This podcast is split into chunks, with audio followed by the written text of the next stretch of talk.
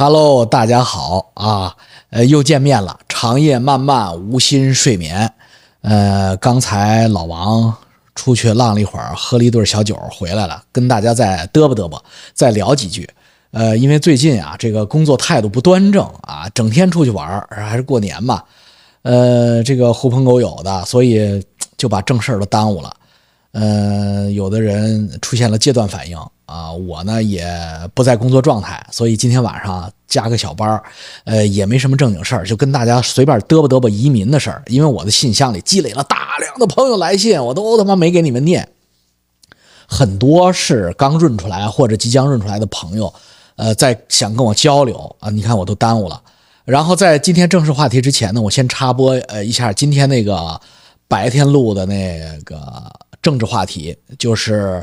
列治文吸毒屋以及加拿大种族歧视的这个呃历史这个话题，我他妈没插麦克风，操，这个其实没没有任何理由啊，这是我错了，对不起，对不起，这个我没有任何理由解释我的行为，我就是脑子有水，我就进屎了脑子里，当时，哎，全部都调好了，然后那个麦克风往手机里插那一下忘了，然后我就啪啪啪啪啪啪，哎呀，讲了一个多钟头，然后等我去剪片的时候，我忽然发现，嗯。没有怎怎么没有麦克风效果呀？我操！一想完了没没插麦克风，但是我扪心自问呐，又没有勇气再录一次了啊！因为我的这个精力和这个嗓音都已经用完了，所以我就用后期剪辑软件。把声音编排了一下，呃，给各位收听收视造成了困扰。有很多朋友说，嗯，有电流声啊，老王，我那耳机拔出来一半才有两个声音，就是因为我没插麦克风，对不起了啊。呃，以后应该不会再出现这种情况。但是就是老王可能会得，将来可能会得老年痴呆症啊，就是因为我现在已经有名名词遗忘性反应了。啊，这个他妈的，尤其是你看，大家看啊，我跟大家聊天的时候，比如说今天我讲那个我们 B C 呃前自由党的党魁，就是后来的这个现在的这个保守党的呃 M L A 党魁 John John 去年被开除出党，他说了一句话，这这句话是老王一直同意的，咱这就因为这一句话就政治不正确被开除出党，什么话呢？他说这个地球变暖啊和燃烧石油二氧化碳增加之间未必有关联性，他不信。呃，我觉得我也不信，为什么，弟兄们，你听我说说为什么我不信啊？呃，你说我们加拿大是什么样的国家？你们清楚吗？加拿大其实跟沙特阿拉伯一样，加拿大是个石油以及天然气这个极其丰富的这么一个大国。如果你说，呃，石油不能用了，你将来都要用电。呃，这个电车，嗯，石油都不能烧了，那你加拿大的经济能好吗？你想想，阿尔伯塔的经济能好吗？阿尔伯塔的石油资源、油砂资源多么丰富啊！但是呢，就是一句话就给你否了。那这个东西到底地球变暖是真是假呀？但凡有点工科背景的、理工科背景的，你别信他们那个文呃糊弄糊弄文文科生那事儿。你你把那个时间线拉长，你不要看两呃一两百年这个一两百年在地球。几十亿年里边，就是连个须臾都不是，就是他妈啪一瞬间，零点一秒。如果地球二十四小时，两百年就是零点一秒。那你把地球历史拉长，有生命到今天，大概大概其应该有四亿年的历史吧？那你这个四十亿年地球史里边，这最近这四亿年的这个有生命存在条件的这个历史中，目前地球是他妈的冰期，搞错了。现在的地球温度是非常冷的。呃，你们知道呃白垩纪是什么温度吗？就是大恐龙啊扑小朋友的那个时代，那个暴龙的时代，那比现在暖和的多啊。阿尔伯塔、B.C，包括我们中国辽宁北票，都有大量的热带雨林的化石和恐龙的化石。那么再往近点拉，大家知道在呃先秦、周朝，在洛阳郊外是有犀牛的。在洛阳郊外是有犀牛的，你们听好没听错？那他妈是冷还是暖和？你再往呃纵深拉，你就说在巨虫时代，地球那个时候含氧量百分之二十八，呃，一个蜻蜓有一米多长，一米多大的翼展，一个蜈蚣，嗯，大概跟个小汽车那么大。那个时代，地球的温度就是在南北极都有热带雨林。那你说？地球变暖真的跟人类排放这一百年化石燃料有关系吗？你打你打个大大问号。即使有关系，它也是好事儿啊。地球不是变暖，而是地球恢复正常的暖暖度才对吧？那在这哔哔哔哔哔哔哔，呃，是真的是假的？这是真的要打个大大的问号啊！这不是我是反制啊，不是我反制，是我我我提出问题，因为我亲眼干看见过北极冰川，我坐游轮去阿拉斯加，看见过那个冰川正在融溶解的冰川啊，你能明显的感觉到现在的冰川实际上是在地球巨大的冰川历史中比较，它这个舌头的话，它伸的比较长，它虽然在往回缩，但是它还是比较长，在历史的。大潮中，在过去的这不用太久，就几百万年的这个时间里边，最近是一个小冰河期的一个相对温暖的时间。正好在我游轮对过坐着加拿大地矿地质部门的两个华裔的专家，夫妻俩，就是做这个地质研究的。我当时就质疑他们这一点，我说：“你看，你看冰川消融。”程度，你看冰川里边的积累程度，你就能看到近现代就最近这几十年，冰层上是有污染物，是我们排放人类排放的这些化石燃料，呃，使得冰层遭到污染。但是我说你再往下看，我会发现，大概在距今十万年左右的时候，那一层污染物要比现在厚得多。再往下看，在距今将近一百万年的时候，那个污染物简直是人类今天就是一个拿性。我看见了，你给我解释，他解释不了，他解释不了，那只能一个解释，就是当时全球的热带雨林森林都在燃烧，才能造成那么厚的污染物。当然，还有一个可能就是，那是一代文明，那是文明的痕迹，而那一代文明比我们要发达的多。所以，如果我们发散思维的话，呃，那你地球变暖，这个这个是这是不是个骗局啊？这个。或者说，地球一 yes，地球是在变变暖，但是地球变暖，地球真的 hold 不住吗？地球真的发烧了吗？不是吧？地球还在冬天呢，它就是发烧，呃，离平均全球温暖期的温度那差老远了。所以你这，嗯，对于老王来说，我是不能接受的啊。哎，我们这是呃飘远了，今天话题飘远了，那我们就再拉回来，今天聊什么呢？就聊一下这个移民的三个阶段。我觉得从我的个人感觉来说呢，我们中国大陆这一波移民呢，我们有三个心理和生理适应阶段，听我们慢慢道来。第一个阶段，第一个阶段就是恐惧期，所有的你们即将润出来的和已经刚润出来的人，你们一定能理解我说的这个话。这个心理恐惧期不光是发生在你们的孩子身上，不光是小朋友，父母其实也有恐惧。就是我跟大家讲一下，我还是砸挂我自己。我二零一一年左右刚移民的时候，我天天健身，我天天健身，呃，我那时候肌肉块比现在还要大，为什么呢？因为我有不安全感。其实我扪心自问，我是有不安全感。我觉得我必须变得强壮一些，这样的话，一一真的有坏人，什么零元购之类的，这个呃打进我们家的话，我至少不是手无缚鸡之力。至少是从体型上也好，从状态上也好，能给对方一定的威慑力。这个就是保护家人的这样一个本能。你看，这是第一阶段。那么在这一阶段呢，我们才我们呃趋向的这个呃这个行为模式呢，就是尽可能的在身边和周围复制自己以前曾经熟悉的生活环环境。如果能够升级自己熟悉的生活环境的话，那就更好不过了。所以呢，大量的。你像北京移民的话，他会选择本拿比，我们温哥华本拿比，呃，有些核心区那高楼大厦特别漂亮，因为它像城市，他觉得啊，这个简直比北京还好，或者差不多，是一个微缩版的北京、上海，他们就会选那儿啊。这是大陆的新移民，为什么呢？因为温哥华是地陆平原，它是个冲积平原，除了本拿比的山，山上有那个岩层能造摩天大楼之外。其他的地方，你像列治文啊之类的，是造不了太高的楼的，因为全是浮土压出来的地。那你要是建楼的话，时间长了楼就楼就歪了。所以，如果你们在列治文这样的地方居住的话，你们会发现有很多呃很大的挡土墙、水泥块呃造出来的像城墙一样的东西，围成个四方形，呃，大概有五六楼那么高啊。呃，里边填满了那个沙子，那是干什么呢？那就是要盖一个还不是摩天大楼，一个盖个二十层左右、十几层的楼，就要先干这件事儿，要把那个劣质纹的那个松软的地层啊，要给它先压压实，把里边的水都排出去。那个压的重量就是超过将来这个楼体的重量，压个至少要压半年，甚至要压一年的时间，然后让这个地形的这个地质变化变形结束，然后再把这个表表面的沙子铲掉，在上面盖楼。而本拿比没这个问题，本拿比底下是岩石，它就可以直接盖上大楼。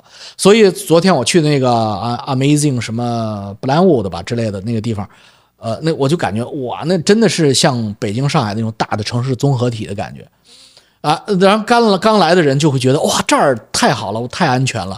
你像我们刚来的时候，那时候本拿比还没有发展成这样。那如果发展成这样，可能我们也会选本拿比了。那我们就选了列治文。刚来的时候，我建议所有的新移民，如果你们选温哥华的话，我建议你们选列治文。为什么？有的人说，哎，列治文是不是三幼支那呀？这个中国人的劣根性啊？切，这话说的，你就是中国人，你以为你自己是谁？心里没个逼数。你就是这个你自己最想远离的人，所以你。你你清醒点吧，你还到列治文去吧。列治文的普通老百姓都比你素质高，因为你呀刚他妈出来，人家好歹出来个五六年、十来年、几十年了，人家你就是再瞧不起人，人真的比你的技术素质要高的。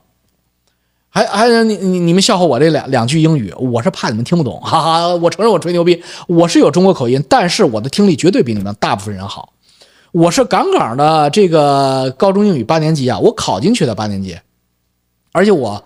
呃，入籍我考四培裸考基本上都是八分以上，九分呃，我我考是九分还是更高？反正我都我的分挺高的，所以这个呃，我的英语没有那么烂。我跟你们那个这边工作了十几年的，天天跟老外在一起的人比是差点，但是我们其实只差三天的时间。我只要天天跟老外在一起，只要是一个星期以后。你再听我讲，就没有那些问题了，因为我天天在使用中文，而没有机会，没有什么机会讲英文，所以我偶然讲英文的话，我会有口音啊，我会有口音，但是这个口音很快就过去，因为我的听力关已经过了。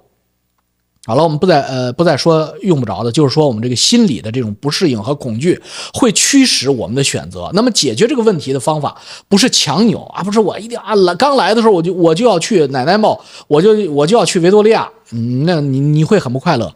你刚来的时候你还是最好选列治文，这样对你们的子女有好处，因为列治文一个小学班里边三十个孩子有二十个是中国人，他很容易找到玩伴。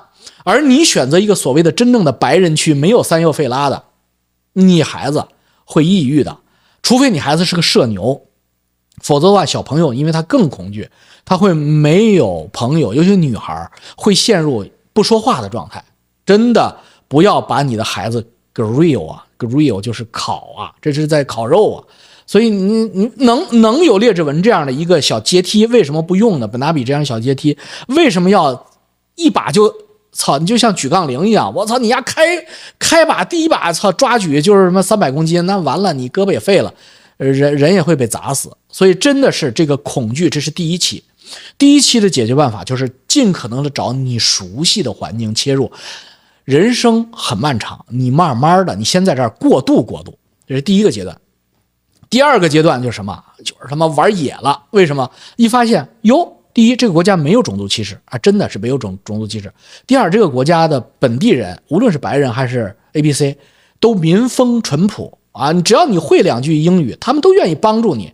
只要你去请对方，呃呃，拎一一扎啤酒过去，呃，给新邻居敲敲门，呃，放那儿，第二天一定会收到一束鲜花，就是就是非常文明、非常礼貌。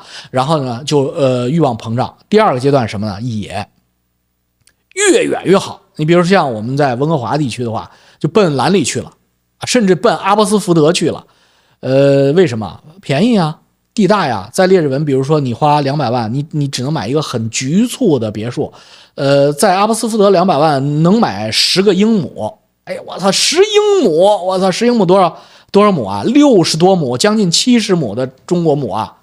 所以他们就也没有不安全感了，就野了。要走远，要盖大房子，要远离人群，要享受北美的天高皇帝远，享受自由。我们叫 off grid，off o f f off grid 就是城市那个供水供电那个片儿，off grid，off grid 就是什么？就是完全远离市政，一切自给自足。这这些阶段我都经历过，而且穿一身猎装，肌肉线条倍儿漂亮。这个时候你会遇到什么问题，弟兄们啊？这这问题我都遇到过。你的观念会回归中国封建传统，一儿顶百女，真的是这样。当你真的出现在农田农场的时候，弟兄们，我跟你们讲，一个爷们儿，你就会发现顶他妈的十个老娘们儿，真的是一儿顶百女，这是我的原话。我跟我我跟我孩子妈说，我说你看是不是一儿顶爱百女？是，为什么？拖拉机坏了。你十七八岁的男孩子就能跟爸爸一起把拖拉机东西给搬起来，女孩真不行，她这是生理局限。所有的重型机械，它的设计全是用男性能拎起来和能抓钻得动、拧得动为极限的，女士她就真的拧不动。呃，你要说非来杠精了，说女，谁说女子不如男？女子像贾玲那样也能拧得动。我不否认，可能那样也能拧得动，但是你希望你老婆变成那个样子吗？变成那个样子，你的人生的质量不会太高哦，而且晚上你很危险。所以男女还是有别，你还是希望你老婆在房间里烤烤面包，照顾照顾小朋友，做做早餐，给你准备好香喷喷的晚餐，然后你啊臭汗流干活干一天，回家吃个热乎热乎饭，对不对？你是希望这样的人生吧？你没有儿子不行。听明白了？你没有儿子不行，买他妈什么农场，什么农场你都买不了。你像我们文文华有个大富去萨省买农场买麦子地，玩的特别棒。呃，现在都是五百 acre、一千 acre 的规模了。为什么？三个儿子，而且都成年了。三个儿子，每个都一米八五，壮汉，加上他四个男四个汉子，那什么大型机械他都摆得转。什么联合收割机啊，大型拖拉机，他都摆得转。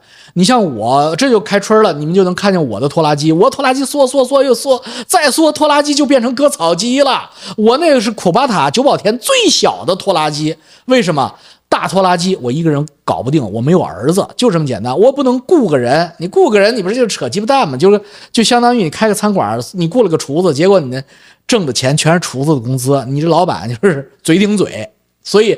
第二个阶段就是什么野了，但是玩了，但是就会发现受物理条件限制。第一，你得足够强壮；第二，你得有工科男、理工男的物质基础，就是知识基础，你得会动手。呃，车工、钳工、呃，电工、呃，这个机修工，你都得懂一点儿，包括水。呃，你不一定精通，你不一定有 license，但是你 DIY 的能力必须有，你至少知道该怎么弄。这时候你才去雇人的话，你的。效率是最高的，因为你就你可以把自己理解成为一个，你既是一个物业公司，什么物业公司？就是你们家那房子是个大独栋的房子，而且这边的房子特别大，你就是个物业公司啊！你从绿化到修房顶，到修简单的家里边这种家电，什么呃车库的推拉门坏了，弹簧断了，车库弹簧每隔十年就要断一次的，它是有寿命的。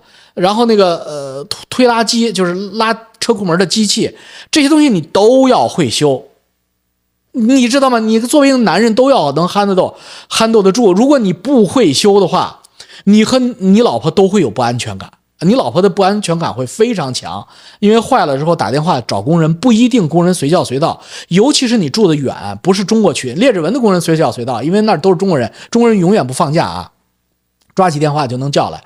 可是除了城市中心之外，哪有啊？你就得等啊。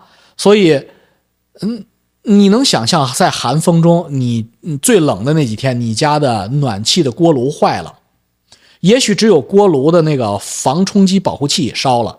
如果是你是工科男，你去亚马逊十。家园能买俩，你用手工焊焊上，装回去就好了。但是如果你不会，你要等风机，你要换个风机的话，因为它在风机里边，你你不懂的话，你拆不开的。你要换风机，第一，风机两千加币或者一千多美元一台；第二，你从美国原厂订风机，两个星期能到你们家算快的啊，一个星期到两个星期吧。冬天啊，一个星期意味着什么？你们家的温度还还能要吗？所以这个就是你当你真正心野了以后，离开城市之后，你必须具备的物质能力和人员能力。你这个时候就能充分理解到，人是资源，儿子是资源。我 操，真的是有个十五六岁的大儿子，我操，那就你能干很多事儿，而且你必须养大狗，很大的狗，狗最好像狼那么大。为什么？你像我那农场里，我根本养不了鸡，弟兄们，我也养不了羊。为什么？我只要一打瞌睡，它们就没了。它们去哪儿了？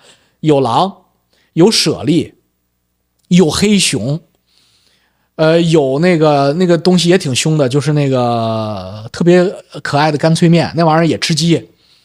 还有狐狸，就是还有天上还有鹰鹰隼，这他妈的猎食动物太多了。因为这儿是自然界。你还不能打，你不能打，因为你打犯法，所以你只能防。那，就是有养驴房的，没错，你没听错，有养驴房的，驴很凶的。呃，有养草泥马房的，那个大草泥马是也很凶，但更多的是养 养狗。那你想泰迪这就不好使了，什么泰迪啊、Fr 呃 Frenchie 啊那些那些小玩具狗就都不行了，就是至少得牧羊犬、苏牧啊，或者是黑背，它就。当然，更大一点的就就更更安全了。有两只的话，那你这个农场就是可保你农场家畜无虞。这就是没儿子不行，没能力不行。我说我说的都是实在话。这是第二个阶段，你野了。第三个阶段叫什么？小小家大世界。什么叫小家大世界呢？因为孩子们纷纷也都长大了，也都走了，不理你了。你这个时候叫 downsizing，downsizing 就是收缩。你这时候其实应该搬到一个城里边的 townhouse 或者公寓，呃，老年联排里边，就是搬到这么一个小房子去。但是你手里又有很多的钱，你也有很好的健康。这个时候你会发现蓝本护照的优势就是整个世界几乎都是你家的后花园，就是不用不用再呃刻意的追求走那么远，你想去哪玩去哪玩，就这么简单。你想，比如说你想去德州，你买张票就去德州了。呃，不是山东啊，你想去东南亚泰国，你买张票就去泰国了。呃，你想去呃夏威夷，你可以去啊，你去加州，你可以去啊，你你去多伦多、蒙特利尔，欧洲随便啊。这个这个就是第三个阶段了。而且你一旦有了这种国际视野，你有英语基础，你也懂国际规矩的话，呃，其实去无论是去日本还是去欧洲，你这种玩耍和旅游的体验感都特别的强，你不会。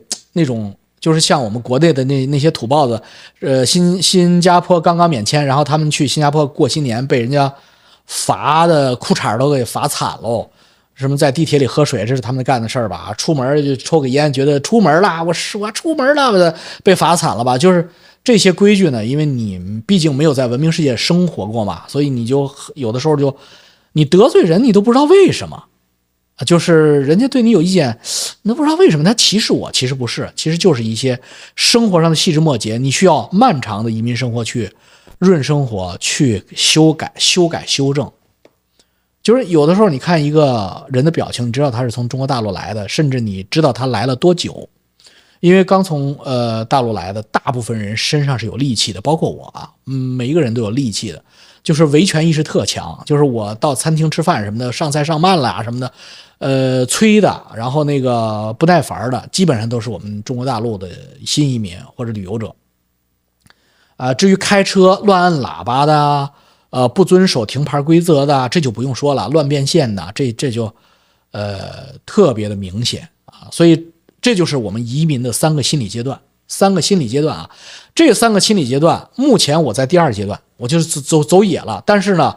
我已经认识到我的物理限制了，所以我原来嚷嚷要去萨省买农地种麦子，我现在不嚷嚷了。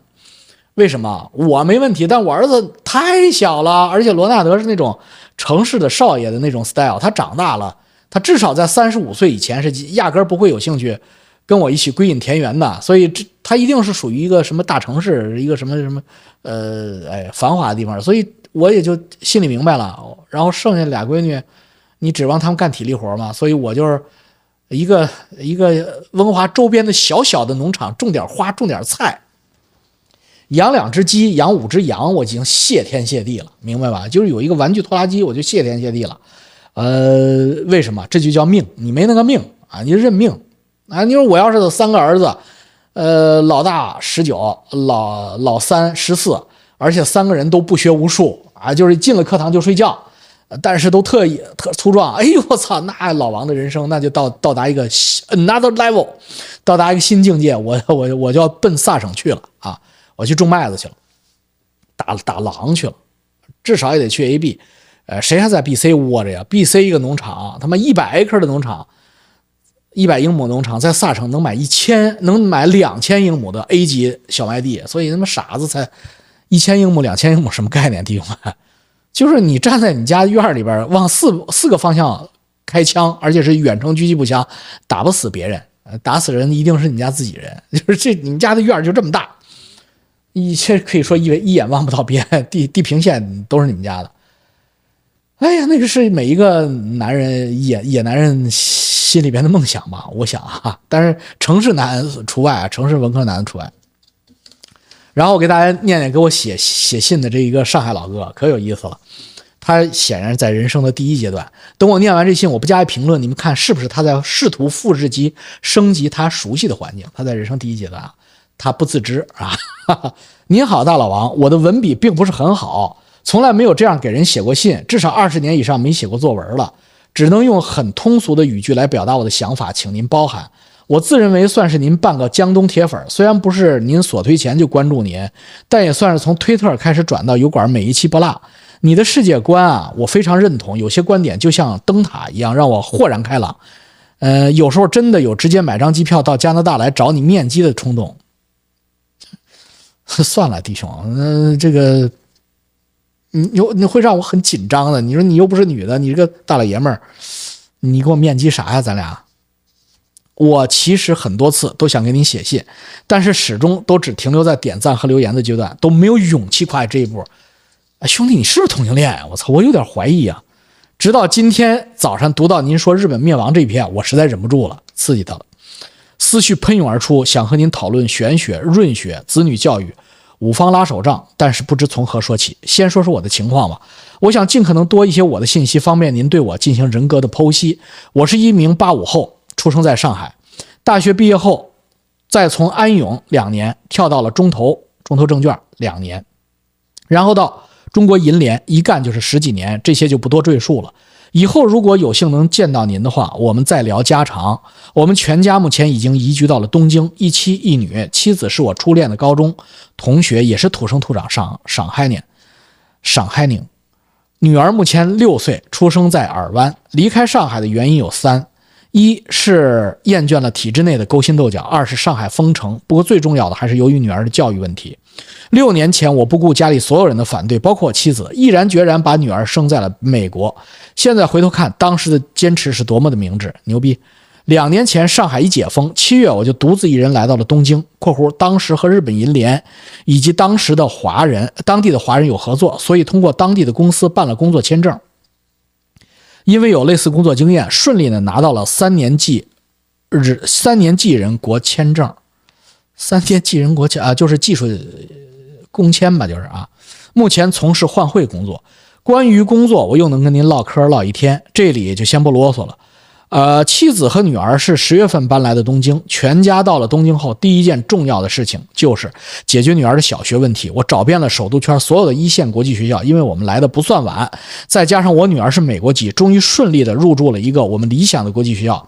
从此心中的大石头总算放下。我跟我妻子并没有出国留学的经验，见到了正式的世界后，慢慢学会了 DIY。（括号上海人脱脂速度估计是大陆最快的了吧？不自觉，你这。） 行吧，就是给你点面子。上海人是最快的。好，下面开始进入正题。首选，我很敬佩日本灭亡论的作者，因为他做了极多的数据分析。这些目前我还没有能力去做，只能通过我直接和看到的和感到的一些表象来说说我的看法。呃，我还没贴他的那个链接数据呢，他都给我发过来了。因为我觉得大家可能也不会真想知道啊。呃，我想给这位从东京移民到美国的前辈贤呃前辈先定个性。因为他看空日本，所以他所有的数据都是站在看空日本的立场上分析的。老一辈移民当时来日本的时候，日本是远远高于中国，所以一下子从中国跳跃到日本，难免会很苦很累。同时他们又错过了中国改开飞速发展的三十年，在三十年中，他们在日本的生活一成不变，从而导致了心理上的落差，最终变成了看空日本的这一派。而我们这些新移民生活在北上广、北上广的中产，来到东京后发现遍地是黄金，我们可以花远低于上海的成生活成本，享受到远高于上海的生活质量。我认为东京是一个下限很高，但是上限很低的城市，特别适合中产宜居。嗯，嗯，温哥华和洛杉矶可能也是这样的。一医疗。这点发达国家都一样，但是在国内我们感受不到。在上海，我们只能花昂贵的隐形和显性的费用去享受优质的医疗服务；但是在日本，你只需用基本的国民保险就能体验到极致的服务。我太同意了，因为在北京啊，你要是不认识人，你在北京的大医院你就排队排去吧。呃，虽然我认识人，但是我这种感觉也特别不好，因为我的朋友啊，我的亲属啊，来了北京治病啊都要找我，通过我来去找。相关的认识的人，所以北京形成了这个医疗资源挤兑这样的一个局局面，就是呃，我这边的好多温哥华的邻居，有些是呃小小城市，甚至农村，呃学霸考到北京，考到清华，甚至那些很好的院校，然后到华为啊，到这些呃外企工作之后，他们为什么赚了钱之后，十年之后他们来加拿大？呃，去美国就是因为他们在北京可不认识人。你别看他在三星、西门子、在什么爱立信工作，你想他们怎么可能认识人啊？因为他们一直是这种技术工作呀，呃，工程师类的工作，所以他们没有社会网络。所以他们一旦生一次病，他们就斩钉截铁的就移民了。有的是生一次病，有的是像你一样有孩子了，就觉得这样不行，找人什么去中关村技校去不了啊，怎么办啊？就寻求公平，人家就出来，反正人家有技术嘛，走哪儿人家都能活得下去。二教育，就就是这两个问题，医疗和教育。目前日本移居出台了很多新的政策，呃，有些地方大学甚至私立学校已经开始免费。关于我女儿国际学校的问题，我特别有发言权。根据最新的全世界国际学校的学费排名。最贵的是纽约曼哈顿，其次北上广深，再次瑞士、新加坡，日本连前十都排不进去。横向的对比，上海的美国人学校不算其他隐形费用，一年学费三十万人民币啊！那你说错了，弟兄。呃，我有好多朋友在上海上国际学校，那可不是三十万人民币啊！哈哈，上海的呃包玉刚最便宜大概三十万，稍微好一点的三十万下不来。嗯，而东京的美国人学校。一年学费是三百万日元，学费方面就差了整整一倍。学费贵也就算了，师资和生源的质量越差越大。你说的没错，到中国教书的外国人现在素质要远远低于在日本教书的外国人。啊，外国人我指的是洋人啊。另外，别人都说日本的大学排名是世界不高，但日本的教育水平并不一般。我觉得不能不能片面的看排名，日本人有自己一套的独立的人才培养体系，不然不会有那么多诺贝尔奖出在日本。三。餐饮到了日本，我才发现什么叫国际化大都市。原来上海真的什么都不算。日本人下班后不回家，喜欢聚集在居酒屋吃饭聊天，经常能发现小小一个街区挤着几百家饭店餐厅，而且质量都非常高。我常常就骑自行车到处找犄角旮旯那些不起眼的米其林小店，每次都能体验到新食感所带来的幸福感。哎，这有这一点，那真的是全世界都比不了东京。四 CBD。今年新竣工的麻布台之丘，作为一个标志性东京大型城市综合开发项目，开启了日本城市开发的新时代。而相比临近在旁边二十年开发、二十年前开发的呃六本木之丘，其开发水平已经提升了至少两个等级。日本最近公布了新的百年计划，日本几处副都都在飞速发展，类似麻布之丘新筑的塔楼和商业建设比比皆是，设计水平不断的刷新。我又日吹又要说，东京的这个城市发展速度，过去的一百年和未来的一百年，地球上任何一个地方都无法与之比拟。无其他，我从我在日本东京生活后，我会发现其他国家旅游，我会发现到其他国家旅游不像以前在国内的时候那么新鲜了。在日本，一年四季都有活动：春天樱花，夏天烟火，秋天红叶，冬天滑雪。想去看海就去冲绳，想去滑雪就去长野。日本的雪场实在太多，到了日本学了单板，以每年夏季都要去各种雪场，无聊了去京都奈良坐一整天。我在东京都住了一年半，到现在还有很多地方没去打卡，到处都是公园和博物馆，到处都是美术馆，到处都是各种期限定制的活动，生活丰富多彩程度，我日吹敢说是全地球第一，而且远超第二。你看上海人好玩吧？他在复制和升级他熟悉的环境。因为他这样，他有安全感。呃，通过上面这几点，正因为有这种稳定且丰富多彩的社会环境，日本人民才能安居乐业。关于前辈提到的许多关于 GDP 数据的问题，无非就是想说日本不行了，日本经济要崩了，日元要贬了。我作为一个外行人，觉得我们不能光看一个排名来判断好坏，就像我之前说的大学排名一样。日本是个各方面都做到了极致的国家，包括他们那些经济学家也不一定是草包，他们不会看不到这些问题，而是他们早就意识到了，并且采取了对应的宏观调控政策，所以我们才会看到全世界最奇葩的负利率国家。而正是在这种宏观政策下，日本的物价（括弧除了房地产泡沫问题，我们不展开谈）。几十年如一日，一碗拉面几十年前几百日元，到现在还是几百日元。我认为全世界物价水平最稳定的国家就是就属日本了，所以我相信未来日本人的生活成本依旧会维持在一个稳定的水平。我对日本的房地产有信心，就像老王所说的，只要有人源源不断的进入到这个城市，这个城市的房价就会节节攀升。目前东京就会是这样的情况，全世界的投资人都发现了日本这个洼地。东京的房产已经连年增长，每年百分之十到二十。我甚至开始有了经历上海房价上涨的同样感觉。关于劳工问题，日本政府引进了大量的尼泊尔人来弥补日本社会的一些底层工作。对于民族相对封闭的日本，尼泊尔人任劳任怨，素质也不低，甚至比几十年前的中国劳工性价比更高，且不会对日本的种族和文化产生冲击。我认为这是解决日本现阶段劳动力不足的最优解决方案。但是为什么这个社会需要那么多劳工？不知道老王，您是否有考虑过？是因为日本的工作岗位需求量太高了，到处都是便利店，到处都是餐饮店，甚至一个工地、一个停车场都要放好几个人在那里边挥红色的棒子。我一开始从国内过来，很不理解这些工作岗位根本没有必要啊。就像老王之前说的，很多残疾人在外面那期，我到了日本也有同样的疑问。后来一下子恍然大悟，想明白了，这就跟劳工问题是一样的。但是正因为这样，所以日本的就业率才会全世界最高。这里我必须引进小红鸟之前有一期分析的，判断一个国家的社会发达程度，不是看 GDP，而是看就业率。只有就业率高了，所有人都有工作了，老百姓有钱了，才会去消费，良性循环，社会才能稳定发展。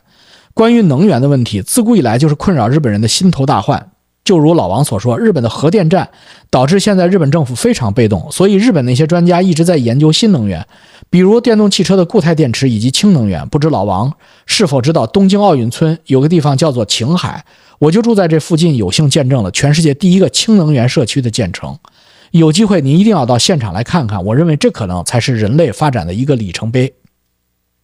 关于地震问题，这个真的无解。刚来的时候，每次半夜被地震警报吵醒，心里担惊受怕。不过现在我已经习惯了，只能安慰自己：天灾人祸无法避免，有得必有失，没有一个地方是完美的。有时候我一直在想，为什么老王对日本的评价非常高，但是始终透露出了一点，对于东京和加拿大的比较，还是加拿大更好。我觉得有两个原因：一是老王其实出生在乡下。括弧，我们上海人说上海以外的地方都是乡下，哈哈，你别介意，我就是把我真实的想法说出来，有助于您对我的剖析。然后到北京工作，其实老王一直没有长期国际化大城市的，呃，生活经验，所以才选择了加拿大。而对于我们这些从小在高楼大厦下长大的八零后，我们无法完成一百八十度转变，直接去大农村过日子，所以东京对于我们来说是最好的选择。二是日本这个民族非常保守，加上日语的天然屏蔽，所以也会把很多新移民挡在了门外。就好比我现在的一些长辈，他们移民首选就是新加坡，而不是东京。最后我收了个尾，写了三个多小时，太累了，很久没有这样过。懒得复读，可能会有病句，老王别介意。到哪里生活都一样，人生有各个阶段，可能我们老了就来加拿大养老，大家只要找到合适的自己就是最好的。跳出地球看人生，其实也是这样。这是老王您教会我的价值观提升。说了那么多，还有很多想和老王。讨论的问题，不知道下次什么时候会再给您写信。万事开头难，有一次肯定会有第二次、第三次，哈哈。为了鼓励你，我把你信全文今天都念了，就是怕你，呃，受到打击。写了这么多，三十年、二十年都没写，写了一次，居然石沉大海，那还行。呃，日本和加拿大对比是我不自觉的，因为我非常喜欢日本。我有多喜欢日本？就是我是金融圈里边有几个日吹嘛，一个是我，然后比我高的是什么王石啊，什么谢志坤啊，呃，这都是比我高的，还有董文彪。呃，这些人都是日吹，因为他跟我们同文同种，确实是，呃，这是加拿大和美国比不了的。我们的那种人种亲切感啊，就是你真的在白人社会的话。你看到一个日本人，你真的是挺亲的。嗯，他看到你也是这样。呃，那至于说我是不是农村长大的，我就不做辩护了，因为我确实相对于上海来说，我确实是乡下人。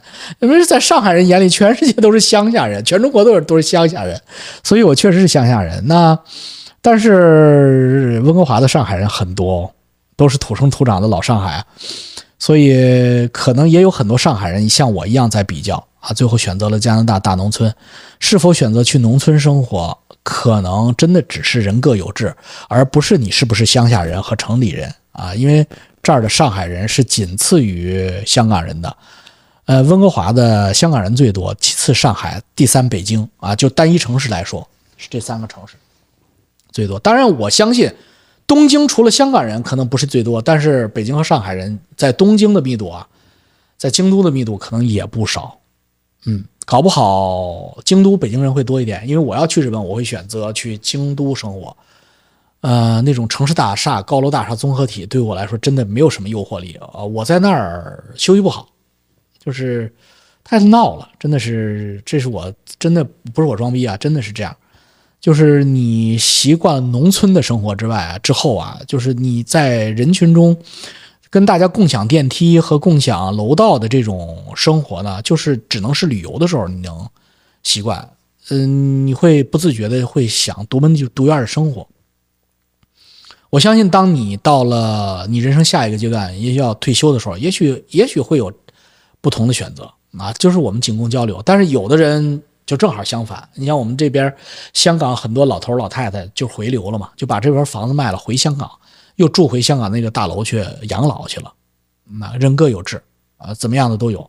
同样，银发族在温哥华、香港的银发族在这儿每天吃港式早茶的，呃，也大有人在，死在这儿，葬在这儿。